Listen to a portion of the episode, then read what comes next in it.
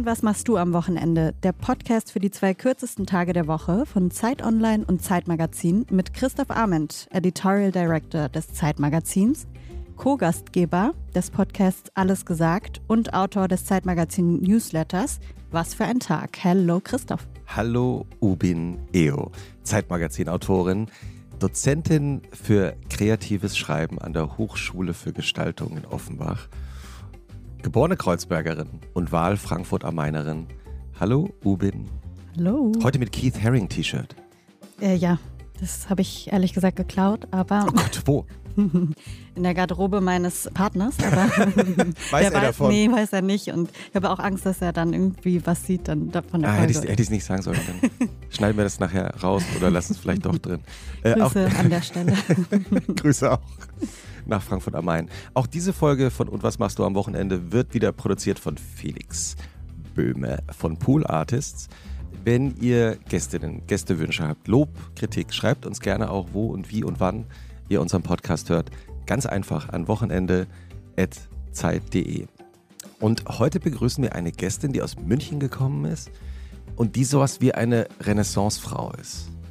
Also Renaissance Künstler und Künstlerinnen waren ja damals so in allen Bereichen unterwegs. Und ich glaube, es gibt gar nicht so viele Künstlerinnen, Autorinnen in Deutschland, die auf allen Gebieten einfach gleichermaßen erfolgreich sind. Sie hat Romane geschrieben, sie hat Filme gemacht und hat für all das, was sie macht, auch schon so viele Preise gewonnen, dass der Wikipedia-Eintrag an der Stelle auch schon relativ lang ist. Sie ist geboren 1989 in München hat dann ein paar, glaube ich, relativ prägende Jahre in Oberösterreich verbracht. Darüber hat sie auch schon ein Buch geschrieben. Und ich freue mich sehr, dass sie heute hier ist. Giovanna Reisinger. Hallöchen.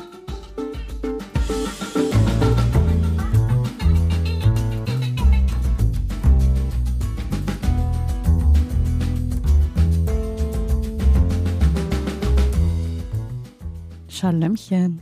Giovanna, wir haben kurz bevor wir angefangen haben aufzuzeichnen, schon kurz über den Vornamen gesprochen, der mit V geschrieben wird. Ja. Und wir haben schon gleich spekuliert darüber, dass hundertprozentig dein Vorname auch öfter mal falsch ausgesprochen wird oder Leute irritiert sind oder irgendwie unsicher. Ja, ständig. ständig. Also es wird dann manchmal wird so ganz nett nachgefragt, so sagt mal, sagt man eigentlich Giovanna, Giovanna, Giovanna. Aber ganz häufig übergehen das auch Leute. Also ich habe lange in der Galerie gearbeitet, allerdings nicht als Kuratorin oder so dergleichen, sondern einfach als Aufsichtskraft. Und dieser Kurator hat mich fünf Jahre lang falsch genannt.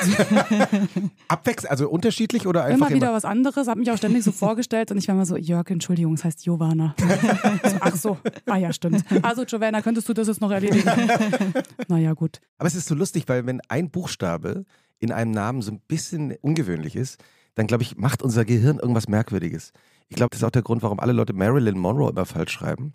Es gibt, glaube ich, so eine psychologische Untersuchung, ja. weil sobald ein Y auftaucht in einem Vornamen, will man, also will das Gehirn diesen Buchstaben irgendwie loswerden mhm. ah. und schreibt den an der erstmöglichen Stelle hin, wo er meistens falsch ist. Naja, gut.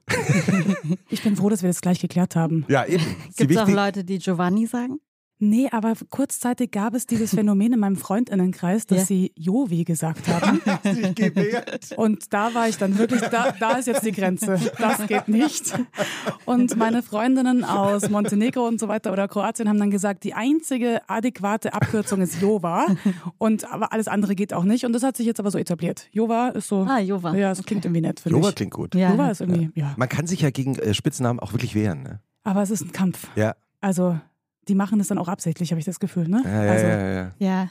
Aber ich habe mich äh, wirklich mit Uwe zum Beispiel abgefunden. Das ist wirklich, ich glaube, seit 15 Jahren kämpfe ich dagegen. Und jetzt oh, es gibt Graffitis mit Uwe mittlerweile. Und Aber es liegt ja an deinem Bruder, der dich so genannt hat. Äh, genau, ja. ja. der hat mich so genannt. Geschwister. Ja. Wie jede Folge von Und was machst du am Wochenende?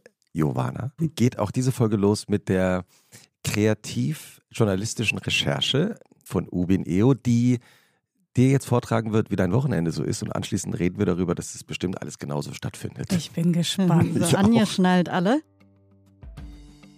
Life is for Living Schatz steht als Tribal Tattoo oberhalb des Steißbeins von Giovanna Reisingers Wochenende. Egal ob Reisinger samstags in irgendeinem Hotel mit Dschungeltapete oder daheim aufwacht, sie lässt es sich nicht nehmen, ortsunabhängig ihr Leben zu zelebrieren. High on Life wäre ein geeigneter Titel für Ende der Woche. Selbst wenn sie zu Hause in München ist, lädt das nicht etwa zur lederhosrigen Urigkeit ein. Lachende Gästin. Nein, es werden konsequent feierliche rosa Vintage-Kleidchen und High Heels ausgeführt. Der Besuch im Nagelstudio ist am Samstag obligatorisch.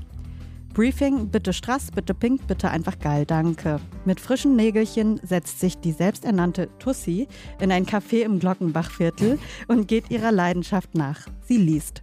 Schnell das Buch in die kleine Handtasche gestopft, geht es zur Tennisstunde. leise, leise, aber doch laut lachende Gästin. ja, sie nimmt das ernst, wirklich. Als Ausgleich zu ihrem neuen Steffi Graf-Dasein ernährt sich Giovanna Reisinger belohnend.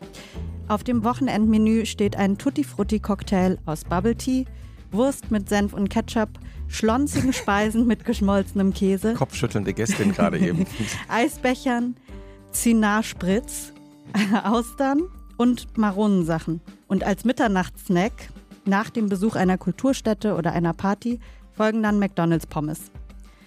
Aufwachen am Sonntag, auch nickende Gäste Aufwachen am Sonntag bedeutet Ibuprofen, mysteriöse Rosen neben dem Bett und ein paar neue Nummern im Handy. Schmieriges Zwinkern. Stimmt. Steffi Graf. Steffi Graf, ja.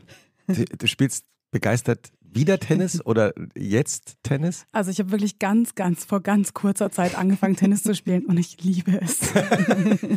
es ist, ich hatte ja nie ein Hobby. Ich habe ja alle meine Hobbys sozusagen zu meinen Berufen gemacht, wie du ja schon eingangs erklärt hast. Und es hat mir Nein, sehr ich stark nicht gefehlt. Von ich habe nicht von deinen Hobbys gesprochen. Ich hab naja, aber dass ich sehr viele Berufe habe und die Ja, mache ich stimmt. natürlich alle mit sehr großer Hingabe und Leidenschaft. Und jetzt kommt Tennis und ich liebe alles daran, die Looks, den Platz.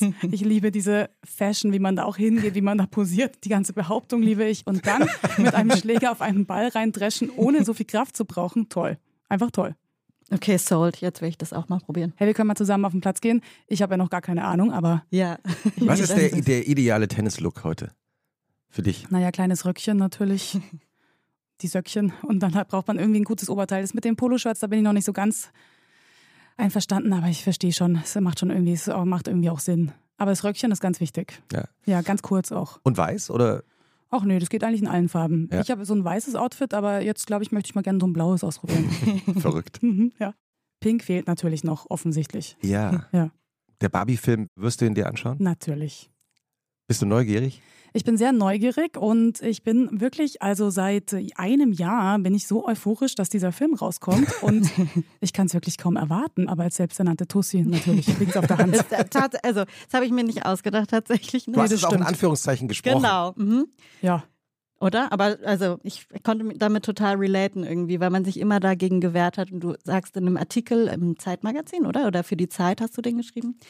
Sagst du, dass man sich als Avril Lavigne-Anhängerin, ähm, als man Teenie war, immer dagegen gewehrt hat, eine Tussi zu sein und die anderen sogenannten Tussis in der Klasse immer irgendwie belächelt hat. Und ähm, jetzt sagst du aber, no, be proud to be a Tussi, weil man den Begriff einfach, also du hast auf jeden Fall eine Ode an die Tussi geschrieben. Ja. Sehr zu empfehlen, der Artikel. ja, der erschien in der Vogue und in der. Ach so, sorry. Für, ja, für die Zeit habe ich aber einen über Glamour geschrieben. Der knüpft so daran an. Ja, Genau, und äh, Vogue-Zeit. Naja, Ja, also hey, alles fantastische Medien. eben. auf jeden Ganz Fall. toll. Du Dafür hast auch eine tolle auch- Kolumne für die Vogue früher geschrieben. Ja, ich schreibe sie immer noch relativ unregelmäßig. Ja, äh, wie heißt die nochmal? Bleeding Love. Ja, genau. Die Menstruationskolumne. Ja. Hm. Also ich schreib's noch weiterhin. Das können wir gleich im Wikipedia-Eintrag korrigieren, weil da habe ich nochmal nachgeschaut. Oder irgendwo stand, dass du die nicht mehr schreibst. Doch, doch. Ich habe erst neulich, vor kurzem, vor wenigen Monaten, einen neuen Text rausgebracht und alle waren so, sie ist zurück.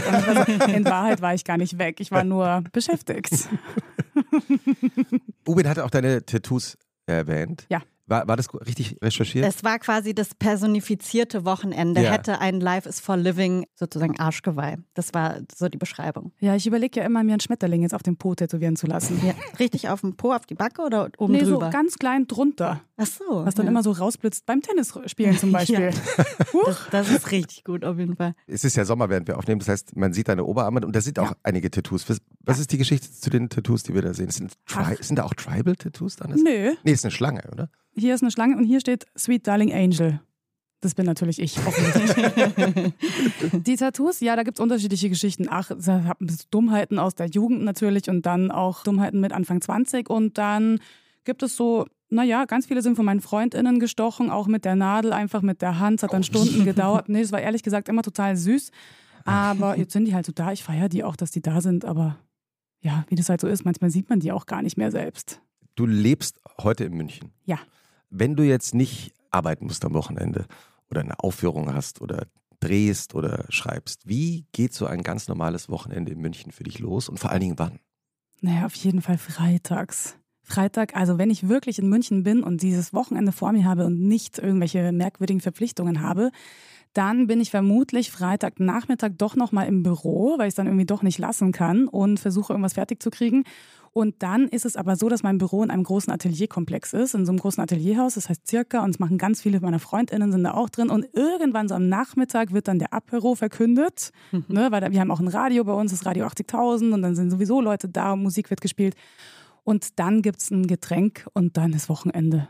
Und dann, äh, spätestens dann müssen wir nochmal an die Isar auf jeden Fall. Und dann ist man irgendwo in der Stadt. Dann ergibt sich so eins, ergibt so das andere. Was ist dein Lieblingsfreitag-Nachmittags-Wochenendgetränk?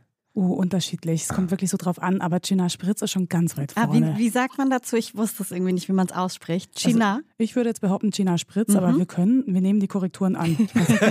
ja, bitte E-Mail schreiben. Ich An Wochenende.zeit.de. Es gab mal einen Zeit-Newsletter, in dem drin stand, ich hätte das erfunden. Dann habe ich ganz panisch geantwortet, das stimmt nicht. Sascha, Sascha Ehlert hat es behauptet. Ja. ja. Vom Wettermagazin. Mhm. Genau, Grüße gehen auch an dieser Stelle raus. Auf jeden Fall. Und was ist da drin? Na, China. Ja. Und Sprudel. Und was ist das Tolle daran? Naja, es ist nicht so süß. Mhm. Ich mag es nicht so süß. Ich bin eher in der bitteren Gegend. Mhm. Und China wird aus Artischocken Artischocken, ja, ist auch gesund. Ja, auf jeden Fall. Und dann geht er an die Isar. Hast du eine Lieblingsstelle da? Oh nee, also ich springe wirklich überall rein. Also es kann jetzt am Deutschen Museum sein dahinter oder auch an der Fraunhofer Brücke, an der Wittelsbacher. Wir können aber auch weiter rausradeln, wo es dann wirklich so ruhiger ist. Aber bei uns ist es schon eher so, also wir im Freundinnenkreis haben selbst in der noch winzigsten Handtasche zumindest einen sehr winzigen Bikini. also Handtücher haben wir meistens nicht dabei aus, wir gehen gezielt an die Isar, aber wir haben auf jeden Fall ein Bikini und springen dann immer noch mal rein. Also es kann mhm. auch zu jeder Tages- und Nachtzeit passieren, ne? Also auch nach dem Feiern morgens oder auch mal zwischendrin, warum eigentlich nicht?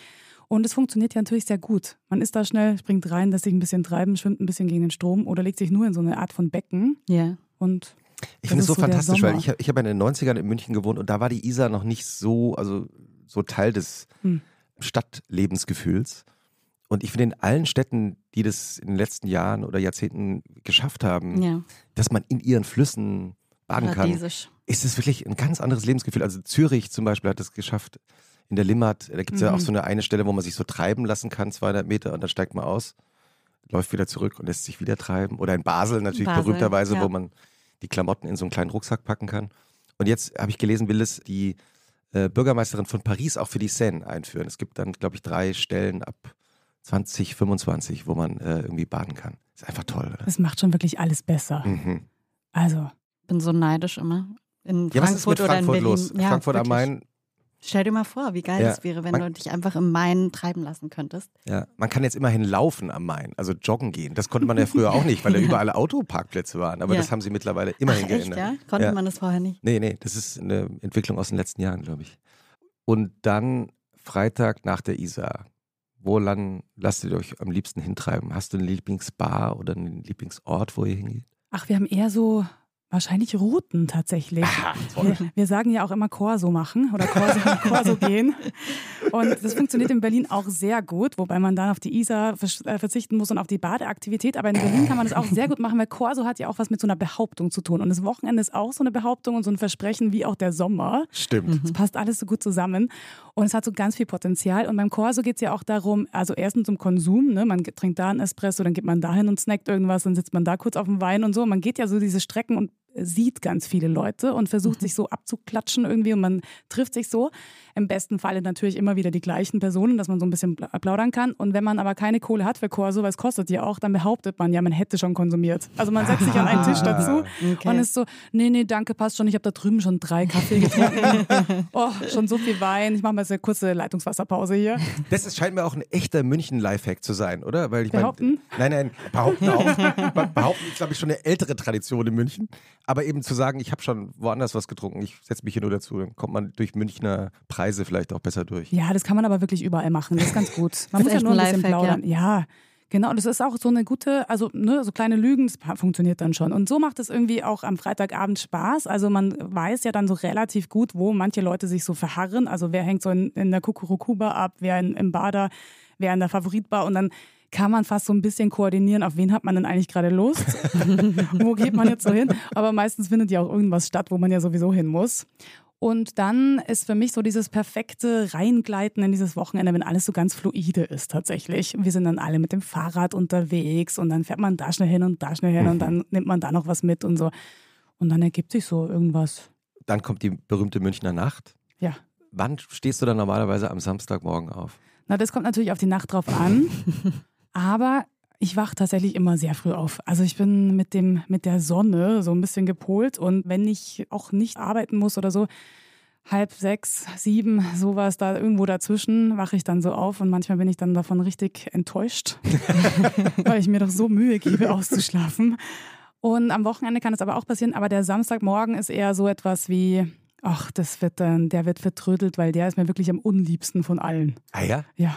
Warum? Weil ja, ich bin so oft unter der Woche gar nicht da oder habe so Tage, an denen ich, keine Ahnung, den ersten Termin um neun oder um zehn habe und dann, warum auch immer, erst zwölf Stunden später wieder nach Hause komme. Ja. Mhm. Dazwischen natürlich nichts geschafft habe, was in meiner Wohnung stattfinden könnte. Wäsche waschen, einkaufen, solche Dinge, aufräumen, Hilfe. Und ähm, dann kommt dieser Samstag mit diesem merkwürdigen Vakuum. Also entweder man hat sich schon gut verabredet, weil meine Freundinnen so schlau sind, dass sie auf dem Markt waren und zum Picknick einladen, an der Isar zum Beispiel, was aber auch nur alle paar Wochen stattfindet. Notiz an alle Freundinnen in München von Giovanna. Bitte denkt dran, mich wieder einzuladen. Ja, bitte. Sorgt dafür, dass mein Samstagmorgen zu Hause ruiniert wird. Holt mich aus der Bude. Und da muss man erstmal so Dinge erledigen, einkaufen gehen. Das Schlimmste ist ja aufzuwachen und zu wissen, es ist nichts zu Hause. Also Kühlschrank ist leer. Oh, wenn ich von Lesereise oder so nach Hause komme und weiß, oh nein, vor dem Frühstück aus dem Haus. Ja. Horror. Naja, und da muss man so Dinge erledigen, so Reinigung oder einkaufen gehen, Post, ganz viel Post immer. Und wie ist die Reihenfolge? Die Reihenfolge ist, also liegt anhand der Route bei mir zu Hause. Ich gehe dann. Corso. Ja, der, der Einkaufskorso. Der geht dann eher so erst zur Post, da gibt man dann die Sachen ab, dann muss man schnell in diese Supermärkte gehen und dann auf dem Rückweg natürlich bei der Reinigung vorbei. Und dann habe ich aber so einen ganz tollen Blumenhändler bei mir um die Ecke. Und mit dem plaudere ich dann auch noch immer so ein bisschen. Die sind eh alle so. Ich wohne in so einer merkwürdigen T-Kreuzung, wo immer alle auf der Straße sind und miteinander plaudern. Man mhm. kennt so die Namen. Ich habe noch nie irgendwo gewohnt, wo es so war. Und das ist ganz süß. Machen wir doch Werbung für den Blumenladen. Oh ja, der ist toll. Wie heißt der? Blütenburg. Nehmen wir in die sogenannten Shownotes. Mhm. Ich habe auch viele Rosen in deinem Instagram-Account gesehen. Ja, also Blumen wirklich, also top. Ja. Es gibt aber auch Hassblumen. Welche? Okay. Gerbera, ganz weit vorne. Mm, mhm. Warum? Ja, weil die, die Gerbera, die hat so diese so eine Pick-Me-Flower, ne? Die hat so diese strahlenden Farben, dann kann man sie so leicht biegen, dann hält sie forever. Und die ist so richtig so, nimm mich, nimm mich mit nach Hause, ich strahle ganz lange. Chrysanthemen auch, geht gar nicht. Und dann Sonnenblumen. Sonnenblumen sind doch so toll. Nee. Das sind einfach gute Launeblumen, finde ich. Aber ja. ich habe mit mehreren Leuten diesen äh, Streit immer. Okay, la lass uns Pro und Contra, wir sind ja bei der Zeit, lass uns Pro und Contra Sonnenblumen machen. Warum sind Sonnenblumen schrecklich? Ja, mit dieser Idee von, oh, ich wende mich immer der Sonne zu, das ist mir dann schon wieder zu viel. dann will ich lieber so eine widerspenstige, widerspenstige Blume haben. Und was sind deine Lieblingsblumen? Ach, alles, was so ein bisschen fast fleischig aussieht, so Pfingstrosen oder irgendwie alles, was so ein bisschen so Fülle hat, aber auch so eine Zärtlichkeit, ne? die so, mhm. manche Blumen haben ja so papierartige mhm. Blüten, die so, ja, die auch meistens schnell wieder kaputt gehen. Ja. Hast du eine Lieblingsblume eigentlich, Uwe? Ich liebe auch Pfingstrosen, mhm. aber es ist total saisonabhängig. Also auf jeden Fall. Mit einer Sonnenblume kannst du auch immer um die Ecke kommen und ich bin auf jeden Fall glücklich. Okay, dann kriegst du meine Sonnenblume. Einfach Positive Vibes Only wäre so ihr Hashtag. Also ich, äh, ja, aber vielleicht auch Peter Lustig oder so. Irgendeine Assoziation in der Kindheit. Irgendein warmes Gefühl auf jeden Fall. Oh, ich habe einmal geträumt, dass mir jemand einen riesengroßen Strauß Gerbera geschenkt hat. Und der Strauß war so groß, dass ich mit beiden Händen halten musste. Ich war entsetzt. Und dann habe ich noch im Traum gesagt, naja, wenigstens sind sie rosa. Liebe Grüße an Barbie. Und wenn du dann all diese schönen Dinge auf deinem Einkaufskorso erledigt hast, wie geht der Samstag dann weiter? Dann ist es schon sehr spät, weil ich wirklich so leidig bin, dass ich aus dem Haus gehen musste, um diese Dinge zu erledigen. Dann ist es schon so mittags und dann muss ich erstmal was snacken. Klar. Ja, natürlich. Weil dann ist schon zu spät zum Kochen. Dann ist es schon so, jetzt hat man all diese Sachen eingekauft, aber man merkt so, oh nein, ich bin schon so hungrig und dann muss ich schnell irgendwo unkompliziert hingehen. Und wenn ich bei mir im Viertel bin, dann gehe ich in so ein chinesisches Imbiss. Asia-Leckerbissen und snack dann schnell irgendwas Kleines. Die sind auch so zuckersüß einfach. Und dann geht's aber, also wirklich, dann geht's aber spätestens raus an die Isar. Also da muss man wirklich weg. Und wie ist der ideale Samstagabend? Der ideale Samstagabend ist ähnlich und zwar fängt der wahrscheinlich dann schon am Nachmittag an. Irgendjemand ist dann meistens so schlau und hat dann schon irgendein tolles Getränk mit an die Isar gebracht. Oder man hat irgendwo, wir haben dann immer irgendwie so Bedürfnisse. Ne? Man braucht dann so einen ganz dringend so einen geeisten Kaffee, so einen ordentlichen, aber so einen Frappé oder so. Und dann müssen wir immer irgendwo hin und dann geht es aber von dort auch so weiter. Man geht irgendwo was essen, dann trifft man irgendjemanden, irgendjemand sagt irgendwas und so. Es bleibt immer alles im Fluss. Das ist so ganz wichtig. Es ist so gut, wenn so Bedürfnisse so einen Tag strukturieren, ja. oder finde ich? Ja. So, ähm, mhm. Wenn es eine Person um einen rum gibt, die ganz konkrete Appetitvorstellungen hat. Also ich zum Beispiel habe gerade super konkrete Vorstellungen immer. Wie kommt das denn? ach du, keine Ahnung. und alle um mich herum genießen das immer, weil ich total den Tag strukturieren mhm. kann, weil ich dann Bock auf irgendwie ähm, eine Currywurst habe und dann als nächstes will ich unbedingt ein Mentholeis und es gibt es nur da und da. Und so entsteht dieser Flow, ne? An so einem Samstag. Das ist ja. Sehr praktisch. Ja, so ähnlich ist es hier auch. Ich hasse dieses, was willst du heute essen? Keine Ahnung. Das, es gibt wirklich nichts Frustrierenderes. Nee, das gibt es bei uns nicht. Ja. Irgendjemand weiß immer, was sie oder er will. Hast du denn Empfehlungen fürs Wochenende dabei im Kopf? So generell fürs Wochenende? Ja. Ja, ich versuche ja dann immer auch mal ein bisschen was zu lesen, zum Beispiel. Was liest du gerade zum Beispiel? Oder was ja, kannst du empfehlen? Ich bin ja so eine Person, die fünf Bücher gleichzeitig liest mhm. und dann sich aber einreden möchte, dass sie dann trotzdem bei jedem Buch einfach wieder anfangen kann und genau weiß, was passiert ist. Stimmt natürlich nicht. Ich bringe dann auch immer diese Figuren durcheinander und bin so, warte mal, hä? War die Person nicht vorher noch in den Bergen? was macht die jetzt hier? bin so, ach nee, falscher Text. Gerade habe ich nochmal angefangen, die deutsche Übersetzung von Reverse Cowgirl zu lesen, von Mackenzie Walk. Ein mhm. Buch, das ich letztes Jahr zum ersten Mal gelesen habe, das mich völlig umgehauen umgehauen hat. Es war hier im Sommer, ich war in Berlin, habe gerade so vier Wochen hier verbracht und habe dieses Buch gelesen und dachte, es ist das beste Buch überhaupt. Müssen Wa alle lesen. Warum ist es so gut? Weil es hat ganz viel, also es geht um Identitätspolitik, es geht um Sexualität, es geht um so ein Ich, so eine Findung und es geht um Fashion natürlich, um Clubkultur. Ja, es geht um alle wichtigen Sachen. Klingt super. Ja, ja. muss ich sofort lesen. Ja, und, und äh, was sind die anderen vier Bücher, die du gerade liest? Gerade zu Ende gelesen habe ich Das Leben keiner Frau von Rosalie, oder nein, das fällt mir da, Caroline Rosales. Ich bringe es immer durcheinander. Ja, Kollegin, äh, auch von der Zeit. Ja, und ja. dieses Buch lag sehr lange bei mir zu Hause und es war auf so einem Stapel neben meinem Bett. Ich bin auch umzingelt von Büchern meinem. Also mein Bett, ich habe das schönste Bett der Welt, denke ich immer. Es ist auch mein absoluter Lieblingsort. Kannst du es kurz beschreiben, wenn es das schönste Bett der Welt ist? Ja, so, ich bin gewappnet. Ich kann es nämlich so gut visualisieren. Ich liebe dieses Bett. Es ist so ein japanisches Holzbett mit so einem relativ tief, aber hat so eine Ra einen Rahmen drumherum und dann aber auch noch so eine so ein Kopfteil, ein hohes. Und eine Leiste, Kopfleiste. Hat allerdings eine Buchstütze dahinter. Ah, also so, dann kann man gut so Bücher abstellen und da stehen natürlich schon ganz viele Bücher, aber auch auf diesem Rahmen zur Wand stehen unfassbar viele Bücher und nebenan auf dem Boden stapeln sich auch die Bücher. Mhm. Und manchmal muss ich Fotos machen von dieser Bettsituation, weil da liegen wahrscheinlich 60 Bücher. Und ich fühle mich dann immer ganz toll. Und davor steht so eine sehr große Palme, die hat irgendwie so einen Wachstumsschub bekommen und hängt immer so halb in dieses Bett rein und ist unfassbar wütend, wenn da so eine Decke drauf kommt. Das verzeiht sie mir immer ganz schwer. Hat die auch einen Namen? Nee.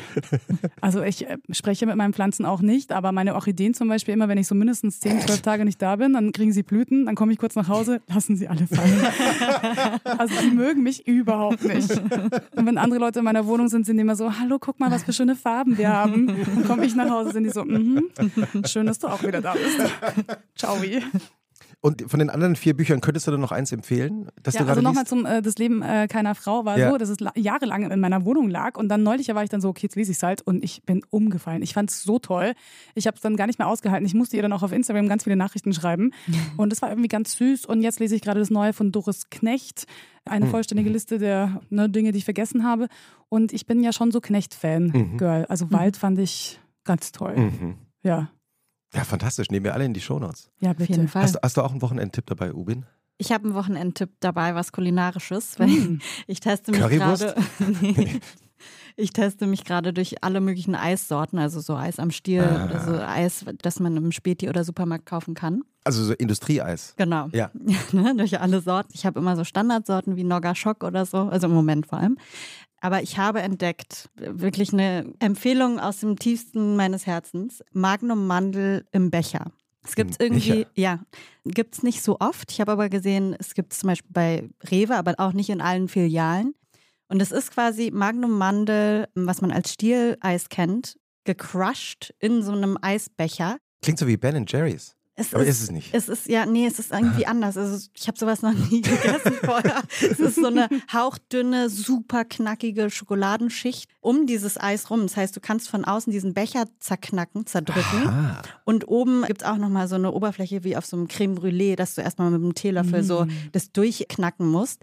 Und in diesem Eis sind so Mandelsplitter und Schokosplitter drin. Das heißt, also du hast wirklich so. das ist ja ein ganzes es- Abenteuer. Total, du kannst Ja. es auslöffeln, du kannst es auch. Ich finde, manchmal ist so ein Magnum so ein Tick zu groß, so wenn man so, weißt Mhm. du, so einen Moment ein paar Löffelchen haben will und das kannst du halt also perfekt dosieren. Also das heißt, und ich glaube auch, weil es so nicht überall zu kaufen gibt, macht es das irgendwie noch begehrenswerter für mich. Sie haben Ähm, dich voll erwischt. Total, also wirklich absolute Empfehlung. Das heißt, du bist auch so eine Schlemmermaus. Auf jeden Mhm. Fall. Ich kann, kon- kann sehr mit deinen ähm, kulinarischen Vorlieben relaten, auf jeden Fall. Ja. Ja, ich habe auch, einen- äh, auch so einen halben Eistipp dabei. Man soll ja die Deutsche Bahn immer loben, wenn man sie mal loben kann. Ach, der Affogato. Genau. Ja, ich lieb's. Ja. Was Haben ist da die passiert? Avocado? Ist das ja. nicht unglaublich? Ja, es ist so toll. Ich, ich, ich konnte es gar nicht glauben. Ja. Ich war vor ein paar Tagen im sogenannten Bordtreff. Im Bord. Äh, heißt es nicht so? Bordbistro. Das- Bistro. Bordbistro. Ja. Im Bordtreff. Bordtreff. Ah, Bordtreff ist, glaube ich, das vor dem Bordbistro, oder? Ach so, ich verstehe. vergesse immer die Namen. Und, sch und schlagt diese Karte Mhm. auf. Man ist ja eigentlich immer schon, also kurz, man ist ja eigentlich schon vorbereitet auf das, man nicht so richtig was findet. Und plötzlich steht da einfach der Affogato drauf. Gestern Zugverspätung, erstmal ins Bistro, Affogato. Ach, So. echt? Zur Beruhigung. Ja. Sehr Ja. geil, das wusste Ja. ich nicht. Ja. Also der Affogato, für alle, die jetzt sagen, was ist nochmal der Affogato? Das ist ein Espresso und da wird in diesem Espresso eine Kugel Vanilleeis ertränkt. Besonders Deshalb toll ist es ja, wenn es andersrum ist. Affogato. Also erst die Vanillekugel rein und ja, dann. wenn man quasi die Kaffeetasse hat, randvoll mit Vanilleeis aus dem Gefrierfach. das ist die Schlemmermaus-Version. Ja, ganz genau. Und dann hebt man ein kleines Loch aus und dort kommt der Ah, Espresso. wow. Mhm. Die Variante kannte ich noch nicht. Das ist die Mhm. richtig gute. Äh, Sascha Ehler vom Wettermagazin würde jetzt sagen, das hast Johanna Reisinger erfunden. Auch das stimmt nicht. Aber wir wissen ja alle, München, ne, die selbstbezeichnete nördlichste Stadt Italiens. Man ist ja sehr schnell in Italien mit dem Zug.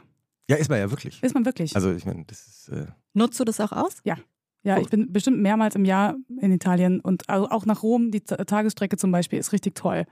Fährt so 10, 12 Stunden dahin. Also wir waren auch in Neapel letztes Jahr, meine Freundin äh, Christina und ich. Und dann fährt man da schon mit dem Zug hin und wieder zurück. Wenn es klappt, ist es ganz wunderbar. Wenn man irgendwo hängen bleibt, ist es natürlich schrecklich. hast du einen Lieblingsrestaurant-Tipp für Neapel? Für Neapel, oh nee, da weiß ich die Namen immer nicht. Da muss ich auf meiner Karte nachsehen. Ja, also du hast Ja. ein Restaurant vor Augen. Ja. Was gibt was gibt's da? Also Pizza natürlich, aber was nee, gibt's noch? Ich bin ja eher so eine Pasta, Ja. Maus. Pasta-Person. Ja, Pasta-Maus. es ist so. Gustav der Liebe, einer meiner Lieblings-Instagram-Accounts, hat zum Beispiel ein T-Shirt rausgebracht, auf dem steht Eisbecher Angel. Und ich fühle zu 100 Prozent. Ja, ich auch. Und so auch die Pasta-Maus. Nein, da gab es tatsächlich verschiedene Pasta-Varianten und ich liebe es ganz arg, Pistazien-Pesto. So richtig gutes, mit richtig viel Pistazienzeug drin. Und mit, manchmal mussten dann auch noch Muscheln rein. Hm, so Vongole Wow. oder was? Mhm. Oder? Mhm. Mm, Richtig gut. Ja. Ja, mir wurde auch gesagt, dass du Austernmaus bist. das stimmt, Ne? tatsächlich. Ich liebe Austern. Ja. ja. Es Hast war, du eine Lieblingsausternsorte? Nee, die schwanken immer mal wieder so hin und her, aber manchmal gehe ich ins KDW, wenn ich so viel zu viel Geld anscheinend habe und bestelle diese Probierplatte mit ganz Ja. vielen verschiedenen und dann versuche ich herauszufinden, was wirklich mein Austerngeschmack ist. Ich finde es auch sehr elegant, wie das KDW die Inflation und Preiserhöhungen, die es ja überall gibt, bei diesem Austernteller elegant gelöst hat. Der kostet nämlich noch genauso viel wie früher, es ist nur eine Auster weniger drauf. Ja.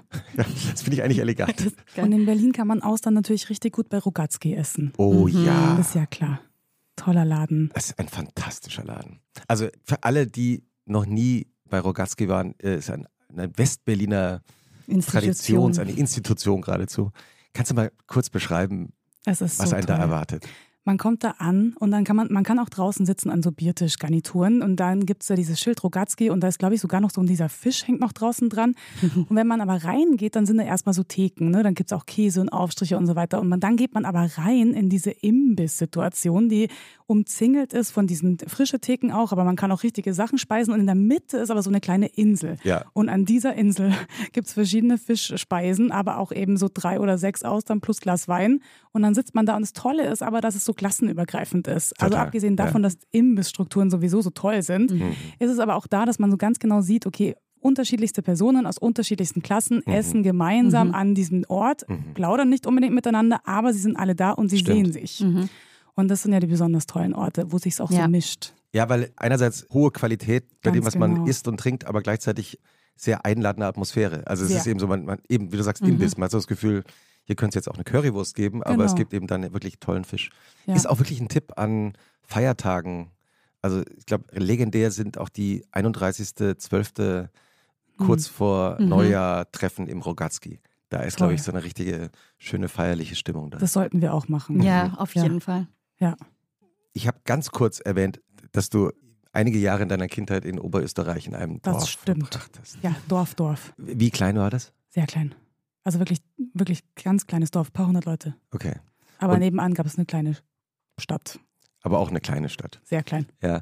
Und du hast darüber auch, also in literarischer Form auch schon geschrieben. Und wenn ich das richtig verstanden habe, dein Vater, ihr wart eigentlich in München und dein Vater hatte ein Cater so eine Art Catering-Service oder hat irgendwie gekocht in München eigentlich? Genau, der hat für die Lufthansa gearbeitet Genau. und war dort in der Küche, war auch äh, Sous-Chef und dann hatte ja die Lufthansa hatte ja so einen internen Catering-Service noch. Die haben ja so ganz viele Dinge gemacht, so Filmfestspiele Cannes haben die irgendwas gemacht und so dies, das, tralala. Und waren so überall auf dieser Welt. Und dann haben meine Eltern aber beschlossen, meine Mutter hatte eine Boutique im PEP, Bialacher Einkaufsparadies. Das klingt auch immer so toll. Das klingt wirklich toll. Und dann haben die aber beschlossen, dieses Familientraditionswirtshaus in Oberösterreich zu übernehmen. Und dann sind wir dorthin gezogen und dort wurde ich dann eingeschult. Und das war nicht immer einfach. Nee, das ist natürlich. Habe ich gelesen. Also Landwirtshaus eh schon schwierig und dann Mhm. aber auch von dieser Stadt so wegzugehen und das so zu übernehmen, naja, es hat dann eh nicht funktioniert. Ja, genau. Und du, du hast, ich, ich, meine, ich habe das auch nur nachgelesen, aber du hast äh, auch schon darüber geredet, dass besonders für deine Mutter war es, glaube ich, nicht leicht, weil sie Deutsche Mhm. ist und äh, auf dem oberösterreichischen Land die Piefkes offenbar nicht so beliebt waren. Obwohl es so nah an der Grenze ist. Ich Mhm. glaube, es ist 40 Kilometer von der Grenze weg und Mhm. trotzdem hat es schon gereicht. Ich kann mich noch so gut daran erinnern, dass meine Mutter und ich einkaufen gegangen sind mit so einer Liste für die Dinge, die man braucht in der ersten Klasse und die war auf Mundart geschrieben. Und wir haben sie natürlich nicht lesen können. Also ich eh nicht, aber meine Mutter auch nicht. Und dann sind wir in diesen Geschäft und ich kann mich noch so gut daran erinnern, wie meine Mutter diese Liste in der Hand hatte und zu einer Frau sagte, was sind Bot Botschen? und die Frau ist in schallendem Gelächter ausgebrochen und ist einfach weggegangen. Oh Gott. Ah, wow. Ja. Ja, so war das damals. Aber ja, ich meine, das Schulsystem in Österreich war auch wirklich ganz anders als in Deutschland. Wir sind dann nach Deutschland zurückgekommen, da war ich dann 14 und dann habe ich erst gemerkt, wie viel Angst man auch vor Schule haben kann. Mhm. Also es war aber auch interessant, die verschiedenen Sozialisierungs... Wie waren denn die. Wochenenden dann bei euch in Arbeitend. zu Hause? Ja, du hast, Ja. hast du geholfen? Ja, klar. Ab wann hilft man dann? Also Boah, ich würde sagen, so ab Zehnjährige musste man schon so ein bisschen anfangen Mhm. mitzumachen. Mhm. Ja. Und äh, hattest du ein Lieblingsessen oder was gab es dann als gab's dann als Dankeschön äh, Pommes rot-weiß oder war das Naja. eher so ambitioniert, dass es keine Pommes gab? Doch, es gab auch Pommes natürlich, aber es war schon sehr ambitionierte Küche und ich bin ja damit auch aufgewachsen. Also es gibt nicht, ich habe keine Lieblingsgerichte, es ist auch manchmal so ein bisschen phasenabhängig. Also schlonzige Speisen natürlich immer ganz weit oben. Nussig erdig, habe ich gelesen. Oh, ich liebe, ich liebe ja ganz, also erdige Sachen liebe ich ganz arg. Also ich hab- Maronen. Maronen finde ich ganz toll, aber auch wenn ich dann zum Beispiel mal Whisky trinke oder so, dann muss der auch so ganz erdig und torfig Mhm. sein. Und dann habe ich in, in meinem letzten sehr großen Liebeskummer, hatte ich eine Phase, in der ich nur Innereien gegessen habe, warum auch immer. Und dann habe ich plötzlich, ich Was ja hast du dir dabei vorgestellt? vor allem, ich bin so als super strenge Veganerin in diese Innereienwoche reingegangen und wusste auch nicht, was mir jetzt passiert. Und da habe ich festgestellt, dass äh, bestimmte Innereien wirklich auch so ganz erdig, ne, die ziehen einen so richtig runter. Und das war besonders toll. Und es war so sehr elaborierte Küche auch und dementsprechend gab es dann immer irgendwas anderes. Es waren so, ich habe auch als Kind schon ganz arg so Schnecken und solche Sachen geliebt. Und dann habe ich mich aber aus moralischen Gründen irgendwann gegen den Mhm. Konsum von Tieren entschieden. Aber Mit Ausnahmen. mit, immer mal wieder mit Ausnahmen tatsächlich. Ausnahmen. Ja, das stimmt tatsächlich. Ja. Und gab es da so eine Wochenendroutine bei deinen Eltern? Ich meine, Nee, die mussten arbeiten. Das war klar, da gibt es dann den, Fall, äh, den äh, Ruhetag am Montag. Mhm. Mhm. Und die haben das ganze Wochenende durchgehackelt. Ist aber auch immer noch so. Also die arbeiten, die, die haben irgendwie, die verstehen das Konzept Freizeit auch nicht. Sind die immer noch in der Gastro auch? Also meine Mutter schon und die arbeiten wirklich die ganze Zeit ununterbrochen. Und ich weiß auch nicht so genau, die haben, glaube ich, auch verlernt, was anderes zu tun. Irgendwie. Also und selbst wenn die nicht in der, äh, an- in der Arbeit arbeiten, dann Mhm. arbeiten die zu Hause die ganze Zeit in der Gegend. Also immer muss irgendwas gemacht werden. Ich liege ja wirklich einfach ganz gerne in der Gegend rum. Oder sitze an einem Tisch und konsumiere etwas. Magst du Sonntage? Ich liebe Sonntage. Ja. Wie geht ein idealer Sonntag los? Oh, der ist so schön. Also entweder man kommt sehr spät von äh, sehr ausgelassenen, sehr guten Partys nach Hause und ist deshalb schon sehr glücklich. Also ich liebe ja Tanzflächen. Ich bin ja wirklich so, ich stehe da ja immer in der Mitte und feiere das ganz arg. Äh, äh, aber du tanzt oder stehst? Nee, ich tanze. Ja. Ja, ja. Aber Bist du auch jemand, also gehst du auch früh? Also sozusagen, bist du jemand, die die Tanzfläche quasi mit eröffnet? ja, zum Beispiel, wenn ich in einem äh, anstrengender, in einer anstrengenden Projektphase bin, dann gehe ich tatsächlich sehr früh in den Club, also um elf, wenn der Laden aufmacht, trinke nichts, tanze dann so bis um drei, vier oder so und gehe dann wieder nach Hause, zu, um zu pennen und benutze es so richtig so als Workout. Und ich bin dann schon, aber es kommt natürlich auch drauf an, weil viele meiner FreundInnen sind ja auch DJs und dann kann ich mich natürlich auch sicher fühlen. Ne? Also dann passiert ja irgendwie nichts. Also Ja. dann ist es auch nicht so mutig, dann als Erster auf der Tanzfläche zu sein, sondern man feiert seine FreundInnen und so. Zu welcher Musik tanzt du zurzeit am liebsten? Ja, also ich brauche immer so schnelle, schnelle Remix-Sachen irgendwie. Ich bin eher so ganz schnell. Wenn es zu langsam ist, dann bin ich Sped schon Up. raus. Ja, Oder wie das heißt jetzt. Das Sped Up-Album von ähm, Haiti zum Beispiel. ich bin Also Sped Up großes- ist, ist das, was ältere Menschen als Schlumpf äh, Stimme interpretieren würden. Ne? Geht schon auch langsamer als das. Ich bin Ja. übrigens großes Haiti-Fangirl, kann ich an der Stelle sagen. Hast du einen Lieblingssong von Haiti? Ja, ich muss, ähm, also der, die neuen, die letzten zwei neuen fand ich ja wie schon ganz toll wieder. Leicht mit dir finde ich so toll. Und bei dem neuen hat sie so eine tolle Zeile und zwar, ich trage Gucci und du hast irgendeinen Scheiß an. Wenn schon alleine, dann wenigstens im Designer. Ich finde Sunny Drive-By auch Ach, sehr ganz toll. toll. Ja, passt jetzt auch sehr gut in die Saison. Ja. Oh ja, ich als Single-Kolumnistin bin natürlich. Ne? Also, Ja, du hängen- schreibst eine, äh, ne, neben die, all den anderen Dingen, die du machst, schreibst du auch noch eine Single-Kolumne für die Kolleginnen und Kollegen von der Frankfurter Allgemeinen Zeitung. Ja, Ja, also äh, d- die macht Spaß. ja. So kann man sich auch richtig gut Leute vom Hals halten. Beim Ausgehen zum Beispiel, wenn man Leute kennenlernt und es ist so eine flirty Situation, kann man sagen, es tut mir wirklich leid, ich habe einen Knebelvertrag unterschrieben, in dem steht drin, ich muss ein Jahr Single bleiben. Wenn ich mich jetzt in dich verliebe, bin ich meinen Job los. Lieber, lieber nicht. Wenn du jetzt in München den Sonntag verbringst, Ja. äh, hast du da einen Lieblingsort? Mm, hm, hm, hm. Ja, wahrscheinlich. Ach, es ist auch so blöd, jetzt die ganze Zeit die Isar zu nennen, aber wir hängen einfach an der Isar rum. Es ist einfach so. Und wenn das Wetter schlecht ist, dann sind, sind wir irgendwo. Aber äh, mein absoluter Lieblingsort ist tatsächlich mein Bett.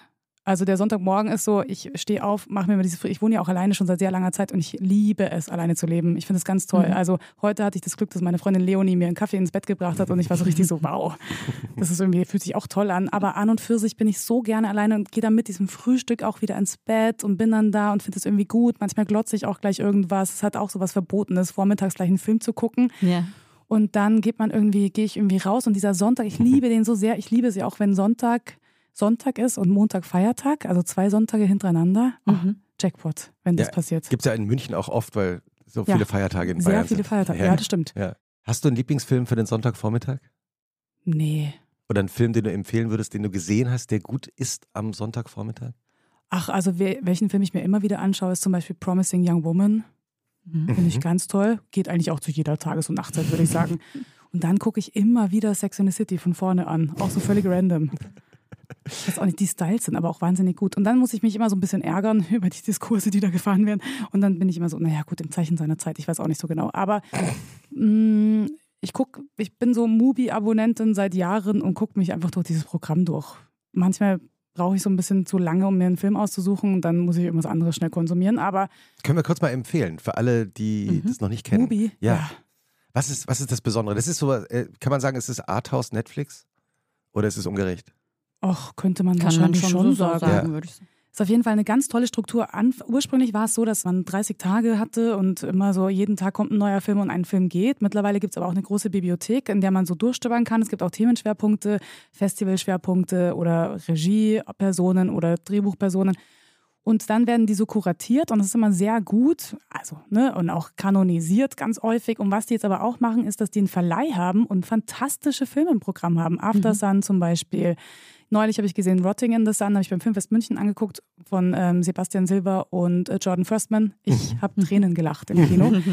Und es ist irgendwie ein ganz stabiles Format und die bauen es irgendwie gut aus. Mhm. Also ich bin schon so Mhm. Mubi-Fan. Und Geil. kooperieren die nicht auch mit Kinos in Städten? Doch. Ja, ne? Zum Beispiel, also ich habe ja auch das York-Kino-Abo, weil es in München Mhm. und in Berlin gilt. Also man zahlt irgendwie so 20 Euro im Monat und man kann so viel ins Kino gehen, wie man will. Ich bin ja ständig im Kino. Kino ist so mein, ja, einer meiner Happy Places auf jeden Fall. Funktioniert auch im Sommer sehr gut. Mhm. Schön kühl. Ja. Schön kühl.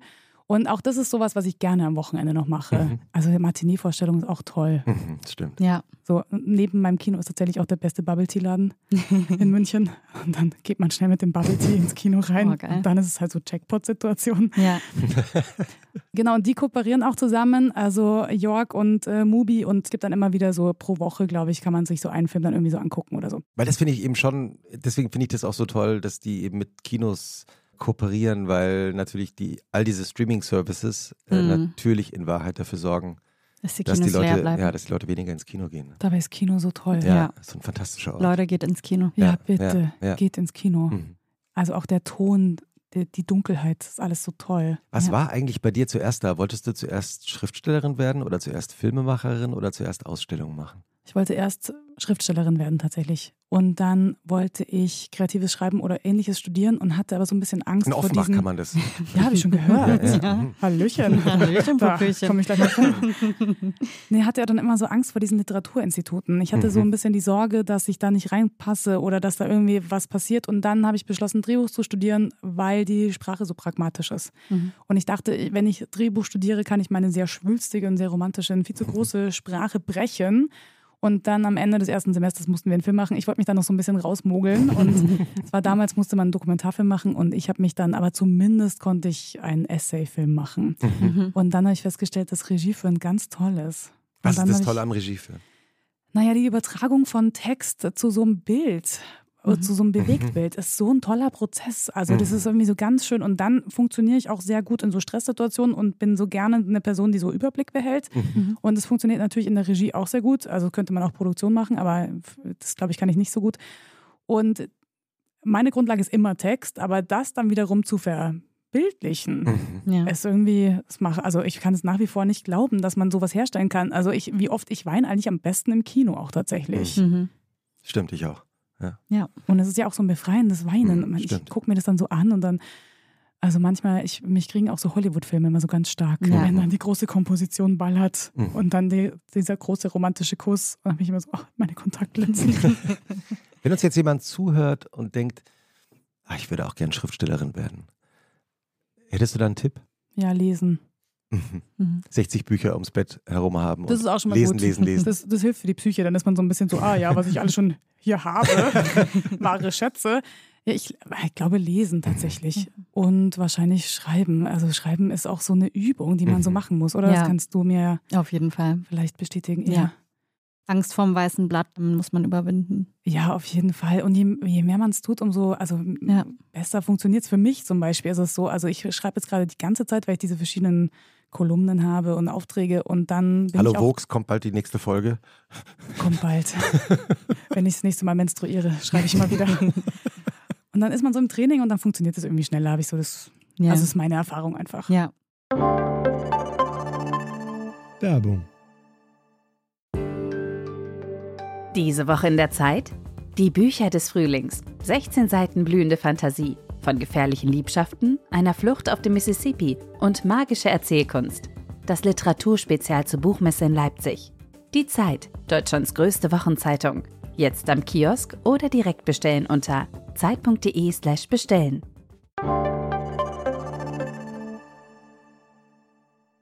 Kannst du dich an den ersten Moment erinnern, an dem du als Kind oder Jugendliche geschrieben hast und gemerkt hast, das macht mir Spaß? Ich habe ja die ganze Zeit behauptet, das Trieb und mein erstes Studium, als ich Grafikdesign studiert habe, das hätte mich zum Schreiben geführt. Und neulich, also neulich auch schon wieder eine Weile her, war meine Mutter so, so, du gehst jetzt, kommst jetzt sofort nach Hause und sortierst dein Schulzeug aus.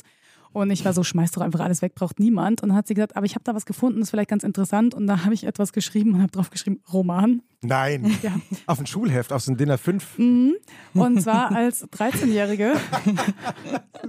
ist auch so toll, was man da für ein Ego hat. Ja, total. Klar habe ich einen Roman geschrieben. Ich bin 13. Wie hieß, der, wie hieß der Roman? Ja, auch das weiß ich jetzt leider schon ja, wieder nicht mehr. Ich Mutter anrufen. Nee, lieber nicht.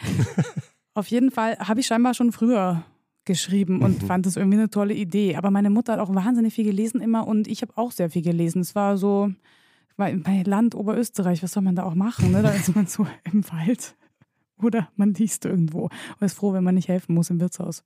Und kannst du dich an ein Buch erinnern, einen Roman, also einen echten Roman, den du früh gelesen hast und der dich irgendwie so begeistert hat, dass du gedacht hast, ah, das will ich eigentlich auch machen? Ja, die Wand von Marlene Haushofer. Aha. Mhm. Ja. Warum? Na, die Beschreibung von erstens so einer Welt, die ich auch kenne, irgendwie so Berge und so. Also bei uns in Oberösterreich waren jetzt keine Berge, aber meine andere Verwandtschaft kommt so vom Tegernsee. Und dann auch dieses Ausgeliefertsein und diese Frauenfigur, erstens ist es sprachlich sehr schön und auch konzeptuell wahnsinnig gut gedacht, aber es ist so, sie hat so eine Intensität erschaffen und die hat mich so eingesogen. Und was ähnliches ist passiert, als ich Gisela Elsner zum ersten Mal gelesen habe, dachte ich, man muss keine Bücher mehr schreiben. Das ist einfach gelaufen. Gibt es einfach schon die richtig guten Sachen. Und es passiert aber immer wieder mal. Über Gisela Elsner gibt es auch einen fantastischen Film, oder? Erinnere ich mich, da ist nicht ein Dokumentarfilm oder ein Film? Also es gibt so verschiedene äh, Filme über Gisela Elsner. Es gibt auch von, jetzt fällt mir Oskar Röhler, ihr Sohn hat ja einen Film auch über sie gemacht. Genau. Genau. Wurde sie da nicht gespielt von Hannelore Elsner? Doch. Ja, fantastischer Film, Ja. oder? Also ist schon ein bisschen älter, Ja, ist schon eine Weile her jetzt. aber ja. in Schwarz-Weiß. Ich erinnere Genau, mich nur an. Schwarz, Ja. Mhm. Schwarz-Weiß-Bilder ja, und auch in diesem Bungalow. Ich habe immer diesen, Ja, genau. sehe immer diesen Bungalow in diesem. Film vor mir. ja, Ja, sehr bewegender Film. ja. Ja, Gisela Elsner sowieso eine ganz spannende Biografie auch. Mhm. Mhm. Weil, Ubin, weil wir jetzt gerade über Schreiben und wie man so zum Schreiben kommt, reden. Ich meine, du unterrichtest es ja. Ja. Was, was erzählst du denn deinen äh, Studierenden so? Also Frage ich mich auch immer. Fragen die sich auch. nee, wir machen ganz viele so kleine Übungen, einfach Mhm. damit die warm werden. Das sind größtenteils so KunststudentInnen und GrafikdesignstudentInnen. Das heißt, die haben keine Schreibpraxis per se. Mhm. Ich liebe Ranting Pages, nenne ich das. Das heißt, Also nicht Morning Pages, sondern Ranting Pages. Genau, weil manchmal wacht man mit so einer Wut auf. Ne? Ja. So, und ähm, vor allem, wenn man sich dann in den Kurs hetzen muss und dann, oh, Freitag jetzt in der Hitze irgendwie mich hier abhetzen und dann noch irgendwas schreiben. Und dann hat man ganz viel Wut in sich und die einfach auf ein weißes Blatt Papier zu bringen, Mhm. das schafft jede Person. Wirklich auch eine Person, die gar keinen Bock auf Schreiben hat. Und so eine Übung mache ich dann, um so warm zu werden und also die wird dann abgeschlossen mit einer Dankbarkeitspage. Sehr esoterisch, aber damit wir positiv in den Tag starten. Aber das Ja. ist so, irgendwie öffnet das was in den Köpfen und dann machen wir ganz viele so, ich nenne es immer Snack-Übungen. Mhm. Also zehn Minuten einfach äh, so bestimmte Sachen aufschreiben. Offenbach als Person zum Beispiel und so, ne? Also so kleine, Was ist denn Offenbach als Person? das waren sehr lustige Texte, auf jeden Fall. Oder HFG als Person, die Uni Ja. ähm, als Person mit einer langen Dreadlock, die auf dem Boden schleift zum Beispiel. Also so ganz konkrete Beschreibungen dann. Und, Ah, kann ähm, man sich merken, oder? Wenn man ja. zu Hause. Also Ranting Page kann ich wirklich jeder Person ans Herz legen. Ja, das klingt toll. Ja, das Ja. ist so gut. Mhm. Wirklich, einem tut die Hand weh, wenn man so richtig dann. Äh, Also das ja. heißt, also weil du immer jetzt auf weißes Blatt Papier gesagt hast, das ist ja Es eigentlich ist alles analog. eine Metapher. Es ist analog. Genau, ja. Die bringen weiße Blätter Papier und Stift mit and that's it. Und dann wird drauf losgeschrieben. Und die müssen es auch dann nicht vorlesen, weil es kann super peinlich sein. Aber manche trauen sich dann und es sind richtig gute Texte dabei. Johanna, schreibst du manchmal auch mit der Hand? Ja, tatsächlich äh, To-Do-Listen. Immer Ja. noch. Ganz so befriedigend, das abzuhaken. Ganz ne? lange, ja, genau, Ja. so richtig, richtig lange. Die haben dann so 30, 40 Punkte, ne, Dinge, die man gar nicht schaffen kann. Aber ich gucke die dann an und bin so Challenge accepted, ja. Jetzt geht's los. Und dann liegen die aber wochenlang so in der Gegend rum und es gibt dann immer so einen oder ein, zwei Gro Steuer zum Beispiel, ein, zwei großen Dinge, die übertrage ich dann auf eine neue Liste und bin so, yes, jetzt geht's wieder von vorne los. Richtig was geschafft. Und dann habe ich lange Zeit noch Ko- Notizbücher mit mir rumgetragen und die habe ich mittlerweile auch zu Hause gelassen und schreibe alles in meine Notiz-App rein. Mhm. Und mein Tagebuch trage ich auch überall mit mir herum, schreibe überhaupt nichts mehr rein, schon seit Monaten. Ich glaube, wenn ich ehrlich bin, schon seit einem Jahr oder so. Und immer wenn ich dann wieder im Zug sitze, bin ich so, wow, was ich alles in mein Tagebuch hätte schreiben können. aber nicht getan habe. Und so werde ich es einfach vergessen. Voila. Ich finde es so interessant mit dem Handschreiben, weil ich schreibe wahnsinnig wenig mit der Hand Mhm. nur noch. Ich habe mal vor ein paar Jahren Ralf Hütter interviewt, den, einen der Gründer von Kraftwerk. Und der hat dann so im Nebensatz gesagt, dass er natürlich den, den, den Song, also den Text zu Wir sind die Roboter, mit Hand geschrieben hat. Was ich ihm besonders lustig fand. Das, und er meinte, ich kann mir das gar nicht anders vorstellen, als mit der Hand zu schreiben. Mhm. Und da habe ich mir so vorgestellt, wie dieser Roboter praktisch mit der Hand Mhm. Wir sind die Roboter geschrieben hat. Sonntagabend. Ach, ganz toll. Ja? Ja. Keine Melancholie? Naja, äh, also ich versuche tatsächlich so sehr in diesen Momenten zu sein. Deswegen äh, verabscheue ich ja den Samstagvormittag so sehr und liebe diesen Sonntag. Ich versuche ja diesen Sonntag so auszureizen. Der dauert so lange. Sonntag ist wirklich der längste Tag, aber im positiven Sinne. Und abends, also entweder ne, bin ich im Kino oder wir sind ich bin irgendwo was essen. Also ich, bei mir ist es ja schon so sehr sozial alles. Wir sind so Mhm. ganz viele FreundInnen, die dann immer irgendwie so, manchmal sind die ja in der Stadt, manchmal nicht. Wir sind ja alle irgendwie so. Ich bin ja sehr häufig in Berlin. Da gibt es dann eigentlich die gleichen Strukturen. Und dann passiert so, naja, guckt man so, vielleicht gucke ich einen Film oder lese so ein bisschen was und versuche aber so lange, wie es geht, wach zu bleiben. Wirklich richtig, richtig, richtig lange. Manchmal gucke ich auch drei Filme hintereinander an und bin so richtig wild. Und dann kann ich einfach nicht mehr, und ich gehe eigentlich relativ zeitig ins Bett und dann kann ich irgendwann nicht mehr, bin dann schon so richtig traurig und dann schlafe ich so ein und dann ist Montagmorgen und ich kann es nicht fassen. wie konnte das geschehen? Wie kam es dann jetzt dazu? Ja, Montagmorgen, ich habe auch immer um 10 meinen ersten Termin und dann bin ich schon wieder so, warum? Tja, das heißt, die Frage, die wir eigentlich immer stellen. Nee, nee, aber ich würde sagen, also, du musst sie unbedingt trotzdem stellen, weil wir wollen noch mal die definitive Antwort hören. Okay, liebe Jova, Jovana, Giovanni, Oh, holla, Glatteis. liebe Jovana. Was findest du schlimmer? Also jetzt wissen, haben wir ja schon so ein bisschen Background-Info, aber trotzdem, was findest du schlimmer? Den Sonntagnachmittag oder den Sonntagabend oder den Montagmorgen? Ja, Montag. Mhm. Es ist der Montag. Montag hat so wieder diese Idee von, jetzt geht alles wieder los, jetzt muss man wieder Leistung erbringen. Und ich habe ja äh, wirklich lange Zeit versucht, den Montag so rüber zu mogeln und so zu tun, so, naja, ich fange erst um 15 Uhr an zu arbeiten, ich bin schließlich selbstständig, Freiberuflerin, ich arbeite, wann ich will. Aber es Klappt funktioniert nicht, ne? Es funktioniert nicht. Montag Ja. fühlt sich schon komplett anders an. Montag, wenn wieder alle draußen sind, in München schlafen ja auch alle am Sonntag oder sind am See. Ne? Mhm. Da ist ja niemand da. Ich finde aber auch, also ich, äh, ich finde diese Sonntage in München auch besonders entspannend. Die sind wirklich ganz schön. Ja, weil nämlich tatsächlich die Stadt zumacht. Ja. Also das kann man sich in anderen Großstädten wie Frankfurt Mhm. oder na, Berlin sowieso aber gar nicht vorstellen, aber Nee. es hat dann wirklich kein einziger Laden mehr auf. Naja, Also- mittlerweile haben schon ein paar Läden haben jetzt schon Ein offen. Cafés und so. bisschen ja. was hat schon aufgemacht ja. jetzt. Aber es gibt ja auch keine Spätis in dem Sinne. Nee, nee, das ist wirklich immer noch nach wie vor ein großes Problem. Aber dieser Sonntag, der fühlt sich so, ja, ganz viele leiden ja auch unter diesen Sonntagsstrukturen, ne? wenn alles so Mhm. verschlossen Ich ist. finde das ganz horrormäßig schlimm. Ja. Es erdrückt einen dann so. Aber guck mal, dann gehen wir einfach in die Eisdiele, Ja, großer Eisbecher ja, stimmt. und dann ist schon alles besser. Wel- Ja, welche welche. Eissorten nehmen wir in diesem Sommer? Also ich bin immer noch nach wie vor Matcha, liebe ich ganz arg, aber ich bin Mhm. auch so Zitrone, Blutorange, ne, alle diese Sorbet-Sorten. Und dann liebe ich so vegane Schokolade zum Beispiel, wenn die so ganz Mhm. tief, Wenn die so richtig dunkel ist. ja, so richtig dunkel und auch nicht so süß ist. Ja. Aber mein Go-To ist eigentlich Kokosnuss und irgendwas Süßes. So, also irgendwas Fruchtiges. Mhm. Kokos, Blutorange zum Beispiel. Ich finde Minze mit Schokoladensplittern sind grad, ist gerade so mein. Ah ja. Nee, Oder wie wir, ich wie wir Konsumkids sagen, äh, After Eight Eis. Ja, genau. das ist echt gerade mein Fetisch mit Sahne, ehrlich gesagt. Wow. Wow. Ah, Ja, ja, okay. und in das der ist- Waffel. Also du bekommst auf jeden Fall den neuen Eisbecher Angel-Titel. Nehme ich sehr gerne an. Vielen lieben Dank.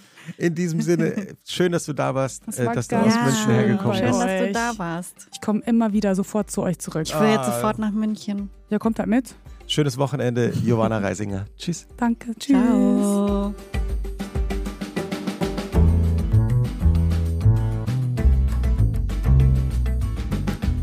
Was machst du am Wochenende? Ist ein Podcast von Zeitmagazin und Zeit Online, produziert von Pool Artists.